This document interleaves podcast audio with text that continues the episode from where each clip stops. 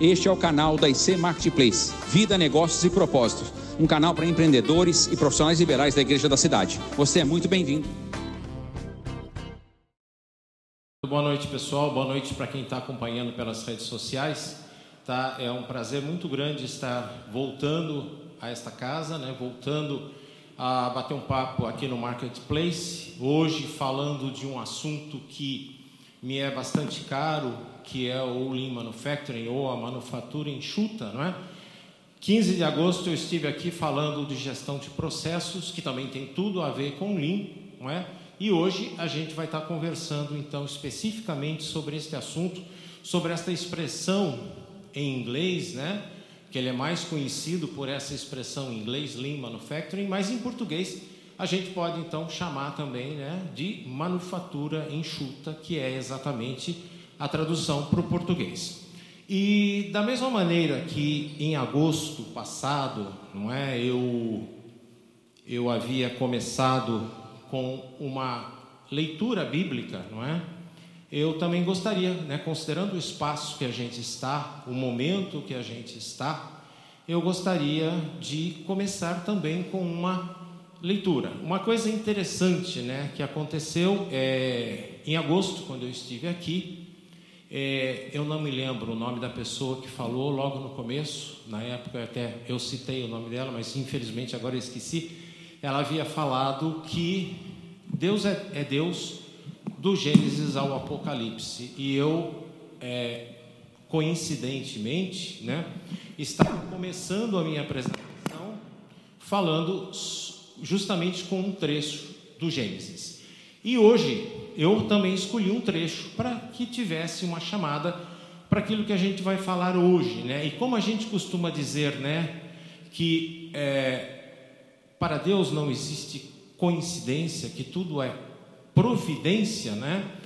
Agora há pouco o Garak estava aqui na frente e ele citou os cinco pães e os dois peixes. E é justamente o trecho que eu escolhi e que eu trouxe para a nossa abertura, para que a gente começasse então a falar deste assunto, não é? Então, é, eu acho que eu estou com o controle aqui, deixa eu ver, ok? É, então, eu vou ler um trecho de João, né, conhecido de todos nós, João 6, de 5 a 12, que diz o seguinte: Levantando os olhos e vendo uma grande multidão que se aproximava, Jesus disse a Filipe: Onde compraremos pão para este povo comer? Fez esta pergunta apenas para pô-lo à prova, pois já tinha em mente o que ia fazer. Filipe lhe respondeu: Duzentos denários não comprariam pão suficiente para cada um, para que cada um recebesse um pedaço. Outro discípulo, André, irmão de Simão Pedro, tomou a palavra. Aqui está um rapaz com cinco pães de cevada e dois peixinhos. Mas o que é isto para tanta gente? Disse Jesus: Mandem o povo assentar-se. Havia muita grama naquele lugar e todos se assentaram. Eram cerca de cinco mil homens. É, algumas outras uh, alguns outros evangelhos provavelmente falam sem contar mulheres e crianças. Né? Aqui, cinco mil homens. Então Jesus tomou os pães, deu graças e o repartiu entre os que estavam assentados, tanto quanto queriam, e fez o mesmo com os peixes. Depois que todos receberam o suficiente para comer, disse aos seus discípulos: Ajuntem os pedaços que sobraram, que nada seja desperdiçado. Eu trouxe, eu trouxe justamente esse trecho de João, porque, é, vamos dizer, existe um recado para todos nós aqui, neste momento, para as nossas vidas, para as nossas empresas, que é que nada seja desperdiçado. E, infelizmente, no nosso dia a dia pessoal, ou principalmente no profissional, que eu sei que este encontro aqui e pessoas que estão acompanhando também pelas redes sociais, A gente tem o, o micro, o pequeno, o médio empresário, o, o empresário formal, o empresário informal, aquele que tem um carrinho de lanche, aquele que vende sanduíche na praia. A gente tem vários empresários, temos vários empreendedores. E muitas vezes esse conceito de Lean, ele não é tão bem entendido pelas pessoas. E a partir do momento que a gente entende, eu posso falar por mim, né? Eu eu mergulhei nesse assunto de manufatura enxuta ou de lean manufacturing a partir de 2008. Até então eu já tinha ouvido falar deste assunto, mas nunca tinha mergulhado. A partir do momento que eu mergulhei neste assunto, nesta filosofia, eu acho que isso é importante também que a gente pontuar bem no começo, né? Muitas pessoas entendem o Lean como uma ferramenta ou como uma caixa de ferramentas, a gente vai falar isso um pouquinho mais para frente, mas antes de mais nada, Lean é uma filosofia. Podemos entender isso como uma filosofia empresarial ou podemos até entender isso como uma filosofia de vida. A partir do momento que você entende, que você começa a observar que na nossa vida, pessoal ou profissional, tem tanto desperdício, tanta coisa que a gente joga fora é, e nunca se preocupou que a gente está gastando essas coisas sem a menor necessidade, a gente começa a se convencer que algo precisa ser feito, não é? E para eu falar desse assunto, né, eu lembro que um, um tempo atrás eu estava dando uma aula sobre Lean e eu contei algumas coisas que sobre a origem do Lean, como isso veio, acho que todos já ouviram dizer que o Lean Manufacturing é a tal da filosofia ou da metodologia que a Toyota utiliza, né? E, e, e fez com que a Toyota se tornasse a empresa que se tornou. É, quando eu estava falando sobre isso e contei a história de como o Lean surgiu, uma das pessoas que estavam assistindo a minha aula fez uma brincadeira, um um comentário do tipo assim: Nossa, você é um contador de histórias. Então eu achei por bem contar histórias aqui também. Contar uma história é, pode parecer um pouquinho, às vezes, maçante, porque a gente está falando de coisas que aconteceram lá no Japão, lá no século XIX, não é? Mas é importante a gente entender a lógica, para a gente entender então por que, que a Toyota se tornou a empresa que ela é hoje, ok? Então, né? Senta aqui, lá vem história. Graças a Deus vocês aqui já estão todos sentados. Quem está em casa deve estar confortavelmente também acomodado, né? E eu gostaria de contar um pouquinho dessa história, então, ser um contador de histórias nesse primeiro momento. Então, lá no século XIX, lá em 1890, no Japão, uma pessoa um japonês, obviamente, chamado Sakichi Toyoda. Detalhe, né? Sobrenome desta pessoa, Toyoda, não Toyota. Né? Depois a gente fala um pouquinho como é que a empresa virou Toyota. Mas o Sakichi Toyoda, lá em 1890, ele observava a mãe dele trabalhando em teares. Ela produzia peças de tecido e lá naquela época o tear era extremamente difícil de ser operado. Ainda hoje, né, se a gente for pensar num tear manual, ele é extremamente difícil. Você tem que trançar fios verticais e horizontais. Você tem que tomar um cuidado para que esse fio não se arrebente, porque se esse fio se arrebentar, é, a peça que for tecida vai ficar com defeito, vai ficar com falha. E o Sakit, então, preocupado com o trabalho que a mãe tinha para produzir peças de tecido, lá em 1890 ele produziu um tear ainda de madeira, que era a tecnologia da época, vamos dizer assim, mas um tear que é, era muito mais fácil de ser operado e era 50% mais eficiente, facilitando o trabalho da mãe dele, que passava sei lá quantas horas por dia tecendo. Né? A gente pode pensar, a gente vai falar um pouquinho de Kaizen, provavelmente, né? o, o assunto de hoje não é Kaizen, mas a gente vai falar também. A gente pode considerar que talvez esse, esse trabalho, esse cuidado, essa atenção do Sakit para com o trabalho da mãe dele, tenha sido o primeiro Kaizen da história, oficialmente falando, não é? Porque ele melhorou alguma coisa que já existia para que a mãe pudesse trabalhar mais facilmente. Isso lá em 1890.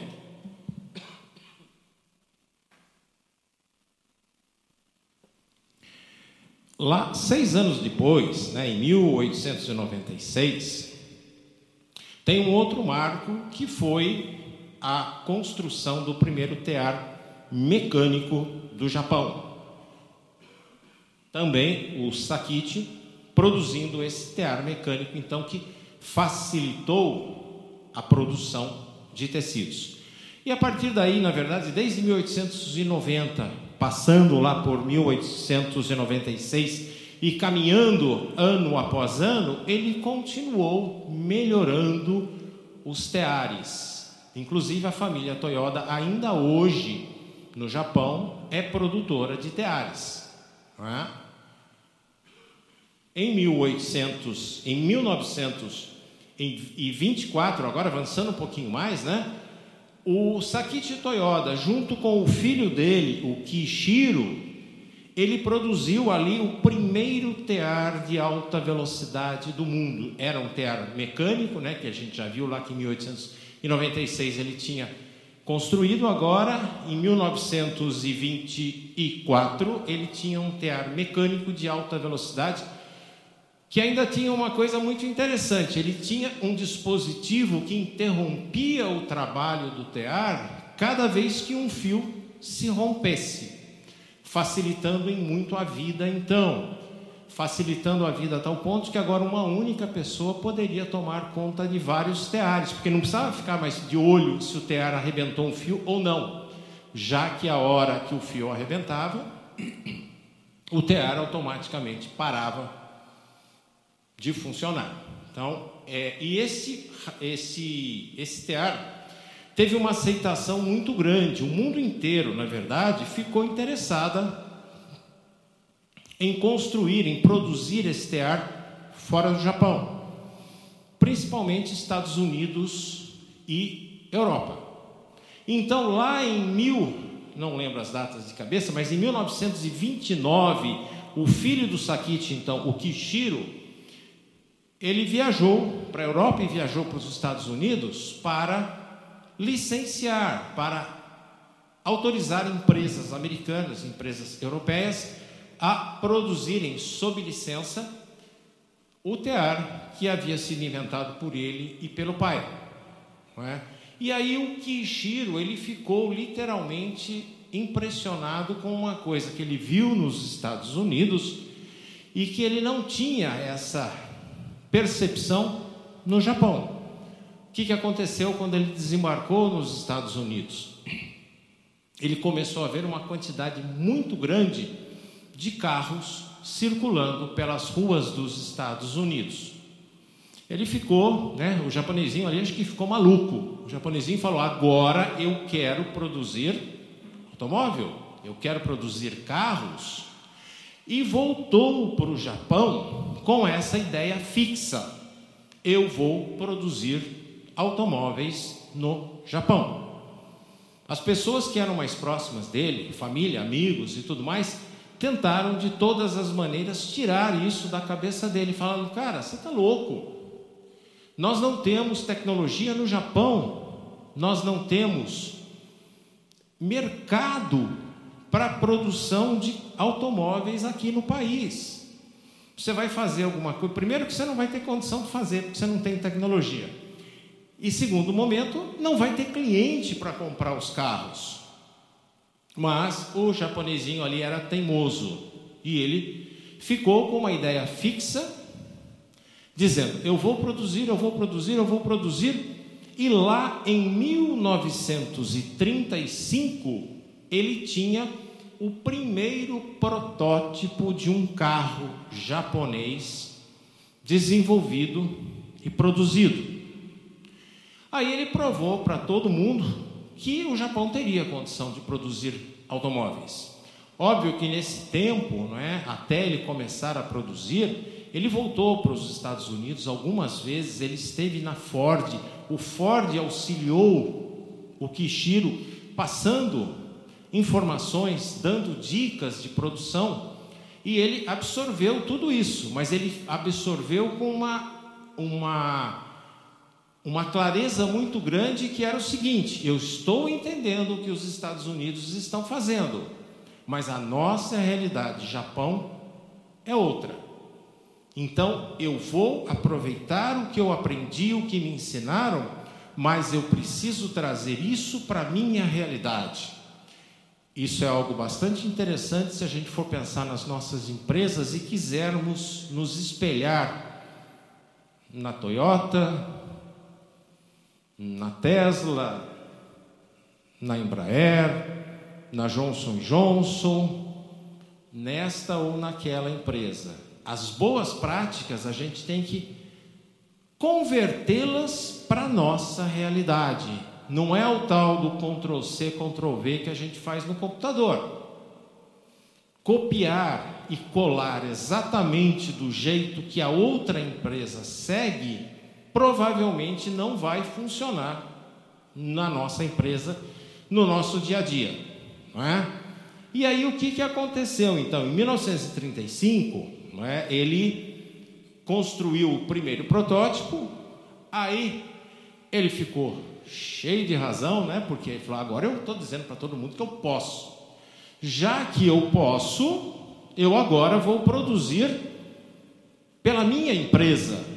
E lá em 1937, então, o Kishiro funda uma empresa independente da empresa da família, porque a empresa da família produzia teares.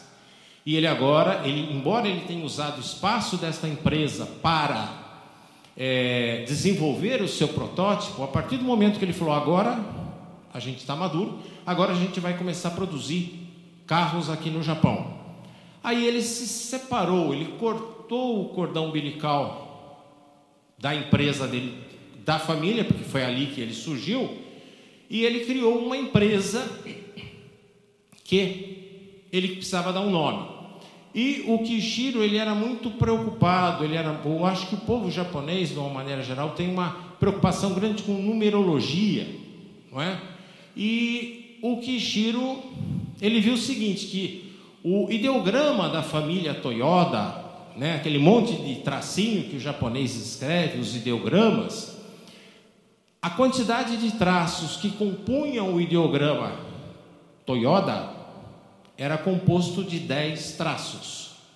E ele acreditava que o número 8 é que era o número da prosperidade. Aí o que, que o Kishiro fez? Pegou o ideograma da família e retirou dois tracinhos daquele conjunto de 10. E segundo diz a lenda, né? Estou passando para vocês do jeito, um jeito que me venderam, estou passando de graça para vocês, tá? Que o ideograma da família com 10 traços, tirado esses dois tracinhos, ficaram com é, esse ideograma ficou com oito traços e a pronúncia, o som passou a ser Toyota. Então, às vezes a gente lê algum artigo, alguma coisa, fala, não, porque o fulano, vice-presidente da Toyota, fulano, não sei o que, das quantas Toyota, você fala, escreveram errado. Não, na verdade, o sobrenome da família realmente é Toyota. Então, lá em 1937, começa oficialmente a Toyota. Acontece que em 1939, né, começou o que começou em 1939? Segunda Guerra Mundial, não é? Guerra essa que o Japão esteve envolvido até o pescoço, não é? 1939 começa a Segunda Guerra Mundial e em 1941, devido às condições da guerra, né? A Toyota é obrigada a parar de produzir, ela fecha as portas porque ela não tem condição de produzir. Ela só volta a funcionar em 1945 com o final da Segunda Guerra Mundial, com todo o drama sofrido pelo Japão com toda a destruição sofrida pelo Japão, com as duas bombas atômicas que foram lançadas em cima de Nagasaki e Hiroshima. Então, 1945, o Japão era um país destruído. E é nesse momento que a Toyota tenta voltar a funcionar. O Kishiro Toyoda aparentemente já estava doente ou já estava velho. Em 1945 ele resolve passar o comando da Toyota para um primo chamado Eiji Toyoda. O Eiji, parente, primo, aceitou o desafio de conduzir a empresa a partir então de 1945. Só que o Kishiro falou um negócio muito interessante para ele. Falou: "Primo, meu grande amigo e primo, você vai tomar conta dessa empresa. Só que quero que você me faça uma promessa. Eu quero que você me prometa que em três anos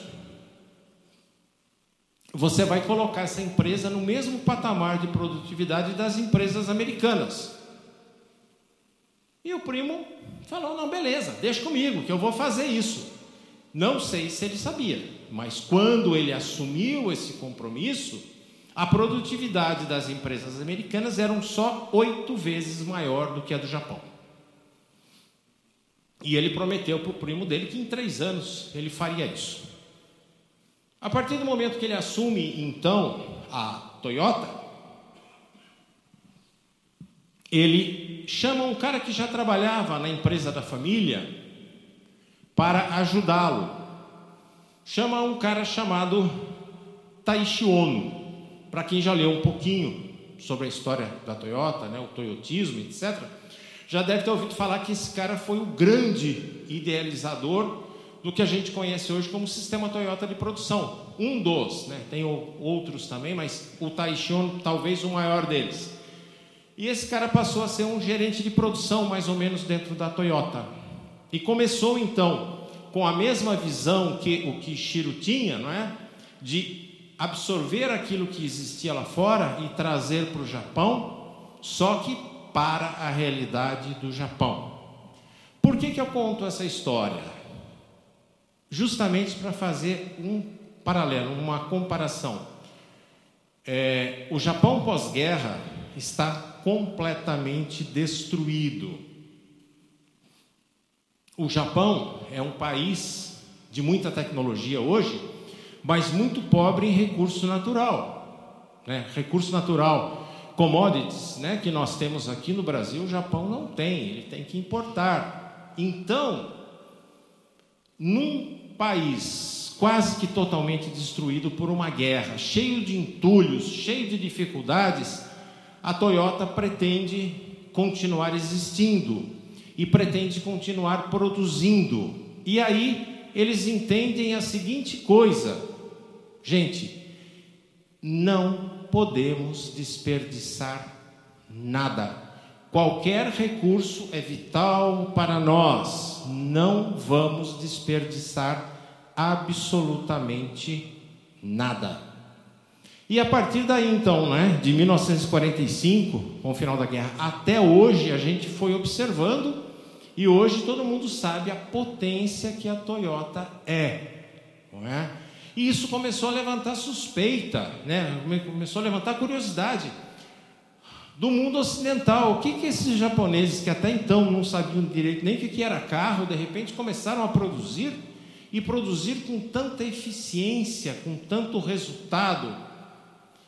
E isso começou a levantar curiosidade, né? as pessoas muito interessadas. E ainda continuando a nossa história, né? Vou avançar mais um pouquinho de história para a gente, a partir daqui, começar a falar efetivamente da manufatura enxuta. Quando chegou lá na década de 70, né, nós estamos falando que a guerra acabou em 45, a empresa foi crescendo, se desenvolvendo, o mundo olhando sem entender muito bem o que estava acontecendo. Lá na década de 70, 72, 74, aconteceu um negócio chamado crise do petróleo. Né? Os países árabes em guerra o preço do barril do petróleo subindo muito, a dificuldade dos países ocidentais é, de importar petróleo fez com que o preço do combustível se tornasse proibitivo. Aqui no Brasil mesmo, né? Pessoal que tem um mesmo DNA que eu, né? Data de nascimento avançado, vai lembrar de que na década de 70 existiam algumas restrições, né? Por exemplo, velocidade dos carros nas estradas era limitado a 80 km por hora, porque era considerado uma velocidade econômica. Posto de gasolina, eu não me lembro se era sábado ou domingo, mas ou um dia ou no final de semana inteiro, você não abastecia seu carro. Estava fechado por conta dessas dificuldades. A crise do petróleo passou, o mundo inteiro sofreu com isso. E a partir do momento que a crise do petróleo acabou, adivinha qual foi a empresa do mundo do setor automobilístico que primeiro se levantou, se ergueu? Foi a tal da Toyota. Aí o mundo ocidental falou: não, agora acabou a brincadeira, agora nós vamos lá para entender o que está acontecendo com esses caras. Aí o MIT, né, o Instituto de Tecnologia de Massachusetts, nos Estados Unidos, criou uma missão para ir ao Japão para conhecer a Toyota e algumas empresas que já seguiam este modelo Toyota, né, esse sistema Toyota de produção. E é uma informação interessante porque, dentre esse grupo de pessoas que foi ao Japão, nesse grupo existia um brasileiro, que estudava, acho que engenharia nos Estados Unidos na época, e fez parte, foi um, um dos pesquisadores que foi para o Japão. Esta pessoa se chama José Roberto Ferro, é, conhecido como Professor Ferro, foi presidente do Instituto Brasil, hoje acho que é presidente do Conselho, talvez a maior autoridade ou uma das maiores autoridades em no Brasil. Este brasileiro fez parte dessa missão. E, e essa equipe que foi para lá, que estudou a indústria japonesa, tanto a automobilística como outras que já produziam segundo o modelo da Toyota, eles voltaram com uma incumbência de escrever um relatório técnico. Era uma missão técnica. E quando eles voltaram para os Estados Unidos para escrever o relatório, que provavelmente eles escreveram, o interesse do mundo era tão grande que as pessoas queriam alguma coisa a mais do que simplesmente um relatório técnico, não é? Então, na década de 80, né, depois que essa missão foi para o Japão, eles voltaram, eles terminaram o relatório técnico e transformaram esse relatório técnico em um livro que passou a ser best-seller para quem queria ouvir falar de Lean, queria entender um pouquinho mais daquele jeitão japonês de produzir, que foi o livro A Máquina que Mudou o Mundo, onde, segundo o título do livro, a máquina que mudou o mundo era a Toyota, que havia mudado a maneira de produzir. E aí foi que pela primeira vez no mundo ocidental ou no mundo de uma maneira geral, o termo Lean Manufacturing apareceu, porque eles tinham que dar um nome para aquele jeito japonês, que você perguntava para o pessoal da Toyota ou para as outras empresas, a resposta sempre era: não, isso não tem nome, isso aí é o nosso jeito de trabalhar. Então a empresa, né, então a, o MIT, quando ele, ele juntou, acho que são seis autores do livro, que eram pesquisadores na época, acabou dando um nome para esta esse jeitão e chamaram isso em inglês de Lean Manufacturing traduzido por português, manufatura enxuta, onde o conceito é: vamos enxugar do nosso processo produtivo tudo aquilo que não agrega valor, tudo aquilo que não acrescenta valor para o produto, para o serviço ou qualquer coisa que eu for entregar para o meu cliente. Né? Então, então, em 1990, o termo surge para o mundo, mas o conceito, a filosofia, da Toyota já vinha lá desde 1890, quando o Sakichi Toyota começou a trabalhar na melhoria dos teares que a mãe dele produzia. Né? Então, eu gosto de contar essa história toda para a gente ter noção de por que, que a Toyota tinha tanta preocupação em, em, em eliminar desperdícios, né? eliminar aquilo que eu estou consumindo, mas não está agregando valor, pela própria característica do país, do pós-guerra, da própria característica do Japão, ok? E aí também fazendo um, um comentário que eu chamei aqui na nossa tela de um mal entendido histórico, né? O livro a Máquina que Mudou o Mundo, ele retratou esse jeitão japonês de produzir como manufatura enxuta. A maioria das pessoas, quando lê o termo em inglês, ou se a gente for ler em português também, manufatura enxuta, parece que é alguma coisa que tem, só faz sentido para empresas manufatureiras parece que só faz sentido para o processo produtivo, o chamado chão de fábrica. E, no entanto, quando a gente lê o livro, né, se vocês lerem o livro, a gente vai ver que a preocupação de eliminar os desperdícios vinha desde a da venda do produto, desde a especificação técnica, passando pelas áreas de compra, pelas áreas de engenharia, pelas áreas de suprimentos, pelas áreas de assistência técnica, enfim, eliminar desperdícios não é uma coisa que funciona ou deva ser feito única e exclusivamente no processo produtivo no chão de fábrica. Então, infelizmente, o termo Lean Manufacturing ficou muito associado a isto. Então, por isso é que eu pus aí como um mal entendido histórico, mas existem outros termos né, que estão na tela aí também, que além de Lean Manufacturing, que é a manufatura enxuta, a gente ouve falar de Lean Office, ou seja, eliminar desperdícios nos processos administrativos. A gente ouve falar em Lean Development, ou seja, eliminar desperdícios no projeto. Quanto se gasta em projeto e quantas vezes o projeto, num determinado momento, a gente joga tudo fora e começa de novo? Quanto de desperdício também tem no projeto? Interessante, hoje fala-se muito em Lean voltado à saúde, o tal do Lean Health, que está aí na tela. E é interessante que aqui em São José dos Campos existe um hospital que é referência em aplicação de Lean no Brasil, que é o IOV, o Instituto de Oncologia do Vale. Né? Então, é, esse instituto, uma unidade de saúde, trabalha com melhoria contínua, trabalha com eliminação de desperdícios justamente para aumentar a agregação de valor para os seus pacientes e familiares. Pessoas que estão com câncer, parentes de pessoas que estão com câncer, sempre sofrem com esperas. Né? E um dos sete desperdícios do Lean, que a gente vai falar daqui a pouco, fala justamente em espera, eliminar espera. Ninguém, nenhum de nós, né? Vocês chegaram aqui, provavelmente, né, os que estão presencialmente, chegaram, foram tomar um café, a gente pede um café, a gente quer que o café saia na hora.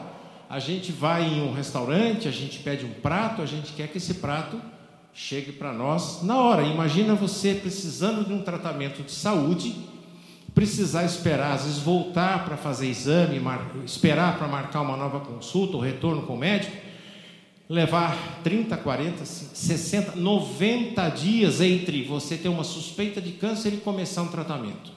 Isso é desesperador para o paciente e para a família. E o Instituto de Oncologia do Vale conseguiu reduzir esse tempo de mais ou menos 90 dias para 15 dias. Quer dizer, entre você chegar lá com uma determinada suspeita e você começar efetivamente um tratamento. Porque nesse período você já fez exames, você já teve retorno do médico, você já sabe o que vai fazer. E como é que o hospital fez isso? Eliminando os desperdícios do seu processo produtivo, que é entregar saúde para os pacientes. Não é? Então, fala-se muito hoje em Lean Health, fala-se muito em Lean Construction, ou seja, aplicação de Lean na construção civil. Eu não sei a nível mundial, mas no Brasil, a gente sabe que um terço do valor da obra é jogado no lixo, como, como entulho de construção. Então, você, aquele valor que você vai pagar para construir a sua casa, o seu apartamento, um terço dele pode saber que virou sucata, foi para o lixo. Então, eliminar desperdícios na construção civil também é fundamental. Vamos pensar na nossa vida pessoal, quanta coisa a gente perde, quanta coisa a gente desperdiça na nossa vida, porque nós não fizemos uma boa gestão da nossa vida, tá bom? Nosso tempo está passando, eu estou vendo aqui, tem muita coisa para falar ainda, tá? É, eu trouxe uma imagem, né, que vocês aqui conseguem ver, o pessoal que está de casa também deve olhar no cantinho da tela aí, está vendo a minha projeção. É, a, o que está representado em verde e vermelho ali na tela, o verde são atividades que efetivamente agregam valor. E o que está em vermelho são atividades que não agregam valor. Exemplo, o que, que você está querendo dizer, Paulo? Estou querendo dizer o seguinte: quando a gente vai produzir alguma coisa, por exemplo, vou produzir um carro, ou vou, ou vou, vou construir, vou é, preparar um bolo, né? vamos dizer que eu tenho uma confeitaria e vou preparar um bolo, tem coisas que agregam valor, vou pegar o exemplo do bolo. Né? Eu misturar a massa agrega valor. Né? É, eu precisar ficar esperando a manutenção do forno que está quebrado não agrega valor. Eu ficar andando que nem um tonto na minha linha de produção, procurando ferramenta, procurando material, procurando a receita do bolo, isso não agrega valor. Eu deveria ter tudo isso à mão, tudo isso perto de mim. E muitas vezes a gente não tem. Então, nesta figura que está projetada aí, é, a gente pode representar que do começo ao fim, ali onde está em verde e vermelho, é o tempo que você gasta para produzir alguma coisa. Pode ser um carro, um avião, pode ser um tratamento de saúde, pode ser um bolo, pode ser qualquer coisa que você produz, seja produto ou seja serviço.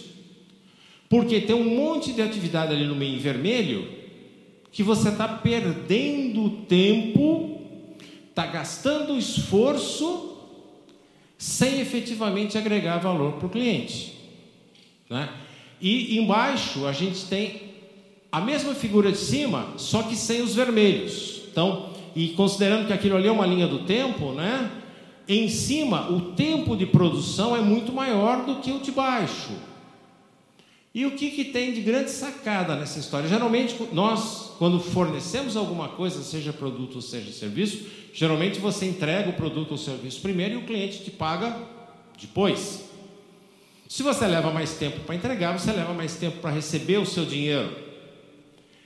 Já quando você não tem desperdícios e você consegue reduzir o tempo de produção, ou lead time, que é o termo em inglês, né? Quando você reduz isso, além de você não consumir recursos desnecessariamente, você tem o retorno, o pagamento do seu cliente muito antes da hora. E isso é muito bom, dinheiro no bolso mais cedo, dinheiro no bolso mais rápido, né? E aí no cantinho ali da tela, não sei se está dando para vocês lerem, eu reproduzi aí o versículo o versículo, não consigo ler, versículo 12 de João, né, de João 6, que diz o seguinte: Depois que todos receberam o suficiente para comer, disse aos seus discípulos: Ajuntem os pedaços que sobraram, que nada seja desperdiçado. Então, e quantas coisas nós estamos desperdiçando no nosso processo produtivo? Ok? Ah, e aqui nesta tela, ainda antes de eu mudar de tela, tem a, a definição clássica de desperdício, que é qualquer atividade que consome recursos, mas não cria ou não agrega valor para o cliente. Uma palavrinha que em japonês é conhecida como mudar. Mudar é desperdício em japonês. Então, tudo aquilo que consome recursos da minha empresa sem agregar valor para o cliente é desperdício, ou seja, eu gastei, eu consumi e o cliente não está disposto a pagar. Isso é fato, não é? Então, esta é a definição clássica de desperdício. E vamos avançar, porque eu já vou estourar o tempo, eu tenho certeza disso, tá? Vamos lá, rapidamente passar com vocês e falar um pouquinho rápido de cada um dos chamados sete desperdícios clássicos do Lean, tá?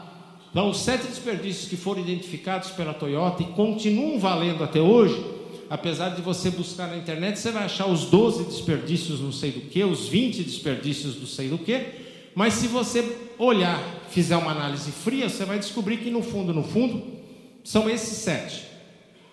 Na, na verdade, tem um oitavo aí, tá? Mas os sete clássicos são esses que a gente vai falar agora. O primeiro dele é o transporte, né? Toda vez que eu movimento material, peça, produto acabado, de um lugar para o outro, porque eu tenho duas unidades, uma num bairro e outra no outro, toda vez que eu movimento material de um lugar para o outro, eu estou desperdiçando. Toda vez que eu entrego o produto acabado, pegar o exemplo, falar com o Robinho aqui que está na minha frente. Semana passada a gente estava falando disso. Fazer entrega em São Paulo com um caminhãozão grande cheio de produto ou com duas Fiorinos, talvez faça muita diferença, ainda que eu leve o mesmo produto. Principalmente se todos os clientes quiserem entrega no mesmo horário. Então, transporte tem que ser pensado, porque na verdade o transporte não agrega valor ao produto, certo? Segundo, trans, segundo desperdício clássico, o estoque. Isso pode assustar muita gente, né? Tem muito empresário que acha que ter um estoque cheio até o teto é sinônimo de eficiência.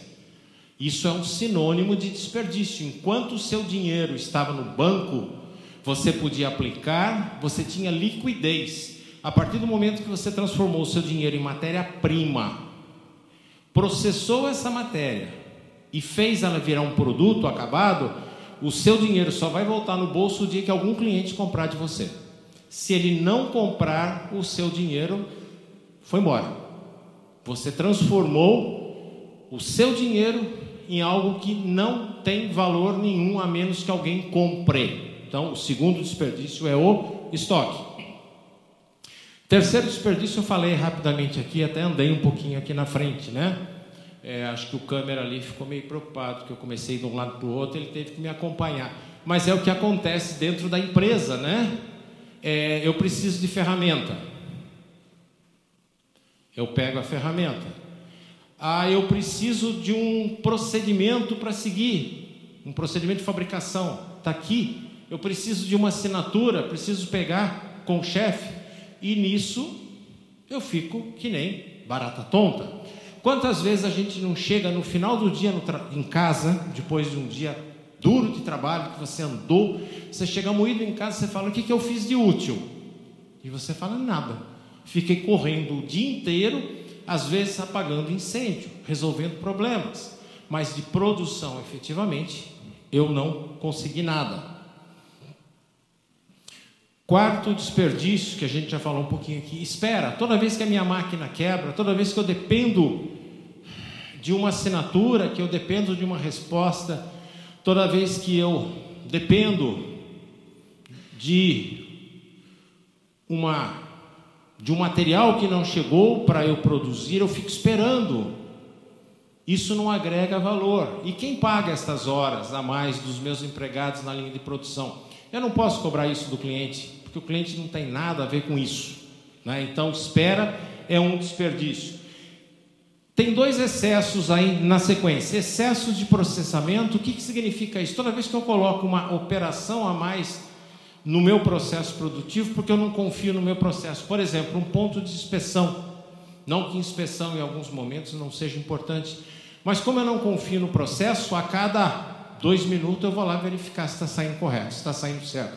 Isso eu começo a aumentar as etapas do meu processo sem efetivamente agregar valor excesso de produção é o sexto desperdício aí, e que vai culminar provavelmente em excesso, em, vai, vai culminar em estoque. Se eu produzir mais do que eu preciso, ou antes da hora, eu vou ficar com esse material parado comigo. O cliente talvez não queira receber antes, ou não queira receber mais do que eu prometi para ele, mais do que ele comprou.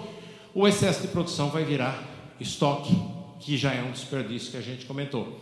E o último dos desperdícios, que esse é clássico, todo mundo sabe, é o defeito. Toda vez que eu não faço certo da primeira vez, toda vez que eu tenho que retrabalhar, ou pior, que eu tenho que jogar fora e fazer de novo, é um dos um, um, grande problema que eu tenho. Eu consumi matéria-prima, eu consumi hora máquina, eu consumi hora homem, eu consumi energia elétrica, eu consumi água sei lá o que é mais, e não agregou valor nenhum ao produto.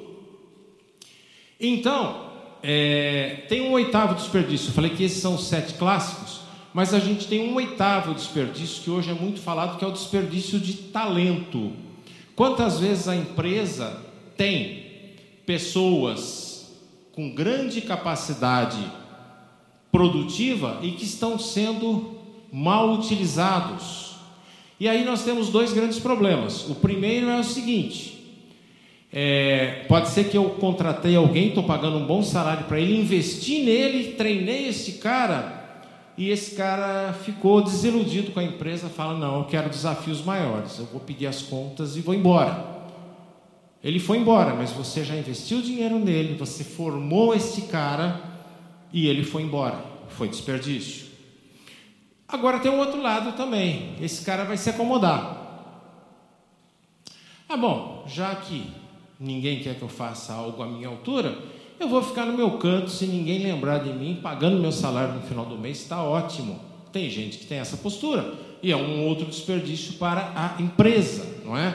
Então esses são aí os sete desperdícios, tá bom? Rapidamente é, eu vou falar uma coisa, uma coisa importante que é o seguinte, né? Logo no começo eu disse que Lean é mais do que ferramenta. Lean é uma filosofia e toda filosofia tem princípios, tem valores. E o Lean, ele, ele se baseia, ele se fundamenta em cinco princípios, tá? Que é o princípio de valor, que é o primeiro dele. O que, que significa valor? É perceber o que faz brilhar o olho do seu cliente. Valor é diferente de preço. Né? Costuma-se dizer que preço é o que você paga, valor é o que você leva. Então, se eu descobrir o que faz brilhar o olho do meu cliente e eu entregar isso para ele, ele paga. Então, este é o primeiro princípio. Identifique para o seu cliente o que é valor para ele. Identifique qual é o nicho de mercado, qual é o, tipo de produto que você vai vender. Eu costumo falar, tem, tem, tem mercado para quem vende tênis a 100 reais o par. Tem mercado para quem, quem vende tênis a 5 mil reais o par. Eu tenho esses dois mercados. Qual é o público que eu quero atingir? E se eu escolhendo o público que eu quero atingir, eu vou entregar o valor que esta pessoa espera. E aí, com certeza, ele vai pagar, porque eu fiz o olho dele brilhar, tá? E é uma coisa importante, o segundo princípio que fala em fluxo de valor é o seguinte: a partir do momento que eu percebi o que é importante para o meu cliente, eu tenho que garantir ao longo de todo o meu processo produtivo que esse valor nunca vai ser esquecido. Então não é só na produção do item, é na especificação do item, é no material que eu utilizo para fazer, não é só o processo produtivo que conta. São todas as etapas, desde a hora que você falou, estou prometendo para você um produto de qualidade. Então eu tenho que ter matéria-prima de qualidade, eu tenho que ter metodologia de trabalho de qualidade, eu tenho que ter produto final de qualidade e tenho que dar suporte de qualidade para o meu cliente. Então isso é garantir o que o valor, o valor percebido pelo cliente ao longo de todo o processo, tá? Outra coisa, terceiro princípio, fluxo contínuo. O meu processo produtivo ele deveria acontecer sem interrupções. Toda vez que eu interrompo o meu processo produtivo, é sinal que alguma coisa não deu certo, seja porque eu estou esperando, seja porque eu estou retrabalhando, seja porque eu é, é, estou me movimentando, eu não estou agregando valor. Então, fluxo contínuo, uma outra maneira, eu sei que fluxo contínuo nem sempre é muito fácil de ser resolvido, né? Às vezes eu não consigo produzir uma peça após a outra, mas eu também não preciso produzir antes da hora. Então existe um conceito de sistema puxado que a gente não tem tempo para explorar agora, mas que é o contrário. Ao invés de eu produzir que a gente chama de uma maneira empurrada, produzir sem saber se a próxima etapa do processo ou o cliente precisa, eu só produzo quando alguém me fala: olha, nós vamos precisar disso para continuar o processo produtivo. E aí é o que a gente vê muito nos caminhões, nas estradas, é escrito just in time, ou seja, exatamente no horário. Só vou produzir na hora que precisar. Antes disso é desperdício, né? E o quinto e último princípio tem a ver com um termo né, que o pastor falou logo no começo e que eu citei rapidamente aqui. A melhoria contínua, a busca da perfeição, que é o quinto princípio, tem a ver com um negócio chamado melhoria contínua, que em japonês é conhecido como Kaizen. Foi aquilo que o Sakichi Toyoda fez lá no comecinho, no tear, que ele construiu para a mãe dele. Ele melhorou o tear, mas continuou melhorando dia após dia, semana após semana. Então, quando a gente fala em manufatura enxuta, a gente fala não se conformar com o estado atual, não se conformar com um jeito bom que está. Tem um ótimo. A gente pode caminhar melhorando constantemente. Então, algumas empresas falam: ah, vamos fazer uma semana Kaizen por ano. Poxa, o ano tem o quê? 52 semanas, acho, alguma coisa do gênero, não é isso? É, uma semana por ano não é melhoria contínua, uma em 52. Eu preciso acabar de melhorar e já pensar: o que, que eu posso fazer de melhor para a semana que vem? Foi o que o Sakichi Toyota fez com os teares que ele produziu para a mãe dele. Tá? Então, buscar continuamente a perfeição, melhorar continuamente os seus processos. Eu falei de gestão de processos no mês de agosto, né? E que tem tudo a ver com o Kaizen, tem tudo a ver com a melhoria contínua, tem tudo a ver com busca da perfeição. Nós jamais seremos perfeitos, mas nada nos impede de buscar dia após dia a perfeição. A cada passo que a gente der, a gente está mais perto e mais distante ao mesmo tempo. A gente tem que continuar buscando, tá? Existem uma série de ferramentas, né? que é o próprio Kaizen, é o 5S, é, é, o Kanban, que tem a ver com Just in Time, é o diagrama de espaguete para medir movimentação, tem o mapeamento de fluxo de valor, que é o VSM. Nós não temos tempo de falar sobre essas ferramentas. Quem sabe um dia, né, Eduardo? Quem sabe a gente volta para falar de Kaizen aqui. Pode ser. A gente volta para falar de Kaizen ou de outras ferramentas. Mas então, o que, que, é importante? Né? Existem ferramentas sim, mas o Lean não se limita à ferramenta. A ferramenta é um meio que eu vou utilizar para buscar a melhoria contínua, que é um meio que eu vou utilizar para eliminar desperdícios do meu processo produtivo. Então, agora para encerrar, né, porque a gente não tem mais tempo, é, algumas coisas importantes para a gente não esquecer. Um eu acabei de falar, né? Lean não é ferramenta ou caixa de ferramentas. Lean é uma filosofia que eu tenho que implantar dentro da minha empresa. É, faz parte da cultura da empresa. A gente não implanta filosofia ou a gente não cria cultura por decreto. É uma questão de tempo para a gente ir formando. É uma questão de constância de propósito também. Né? Principalmente da liderança da empresa, constância de propósito, né? Lean não é o objetivo de alguma coisa, Lean é um meio que eu utilizo para atingir um resultado que eu espero. Outra coisa importante, Lean vem necessariamente de cima para baixo, o tal do top down. Ou seja, parte da liderança da empresa, parte do CEO da empresa, parte do dono da empresa, que vai transmitir esta certeza para a sua equipe. Não pode ser por imposição, tem que ser por exemplo. E o exemplo tem que vir de cima, necessariamente. Qualquer implantação de melhoria, não precisa ser lean, mas qualquer melhoria que a gente tente fazer bottom-up, que a gente tente fazer do chão de fábrica, do operacional para o estratégico da empresa não vai funcionar. Ele tem que acontecer de cima para baixo. E outra coisa, Lean é melhoria contínua. É contínuo, é um dia depois do outro, é uma hora depois da outra. Acabei de melhorar, já começo a pensar em melhorar de novo. É, como foi né, falado, aliás, estou até com um crachazinho aqui, né? Eu faço parte da equipe do Senai, daqui de São José dos Campos, e o Senai São Paulo, especificamente, desde abril, está trabalhando na jornada de transformação digital. Para quem me acompanhou aqui na apresentação do mês de agosto, eu trouxe inclusive um vídeo que foi apresentado da jornada.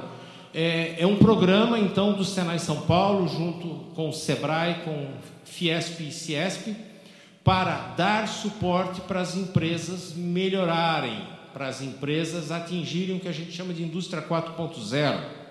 Né? E a primeira fase desta melhoria para que a empresa atinja a indústria 4.0 é justamente sanear seus processos, é eliminar do processo produtivo esses desperdícios que a gente comentou. E o Lean é a base para isso. Então, hoje, a gente tem já aqui na nossa região mais de 50 empresas participando, algumas dessas empresas com representantes aqui nesse encontro de hoje. Eu fico muito feliz de ver essas pessoas aqui, fico muito feliz de ver o resultado que a gente já, num período curtinho de tempo, a gente já está conseguindo para estas empresas. Então, é, para quem tiver interesse, busca aí na internet Jornada de Transformação Digital e veja se a sua empresa se enquadra é, o importante, assessorias do Sebrae, do Senai, Ciesp, Fiesp, totalmente gratuitas, né? sem custo para a empresa. Alguém está bancando esse custo, mas não é o empresário, não é? Então, as horas dos consultores estão sendo pagas, mas para o empresário são 60, 100 ou 120 horas de assessoria totalmente gratuita para as empresas. Tá bom? Pessoal, eu acho que era isso. Meu tempo está mais do que estourado, né? Como sempre, eu passei da hora, mas espero que tenha conseguido transmitir alguma coisa para vocês.